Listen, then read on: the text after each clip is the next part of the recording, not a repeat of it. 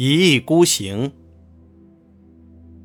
意意见、想法，孤一个人，行是行动，意思是说，不听别人的劝告，固执的按照自己的想法去做事。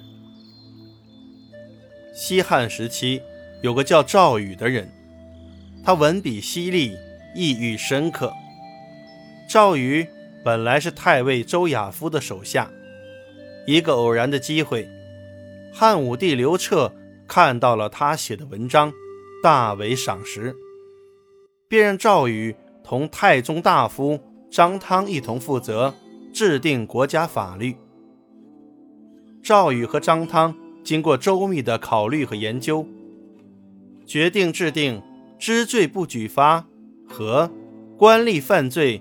上下连坐等律法，用来约束文武官员，不让他们胡作非为。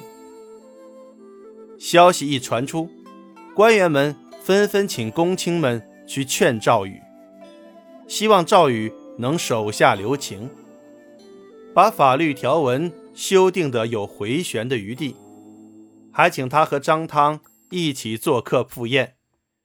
但赵禹。从来不答谢回请。如果公卿们带了重礼来到赵宇家，赵宇也只是天南海北的闲聊，丝毫不理会公卿们请他修改律法的暗示。临走前，赵宇硬是不收他们带来的重礼。赵宇的廉洁正直得罪了不少人。有人问赵宇。难道不考虑周围的人因此对他有什么看法吗？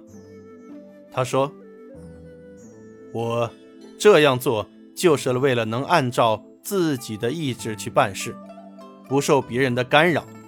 否则，怎么能对得起皇上的信任呢？”这就是一意孤行的典故。一意孤行，近义词。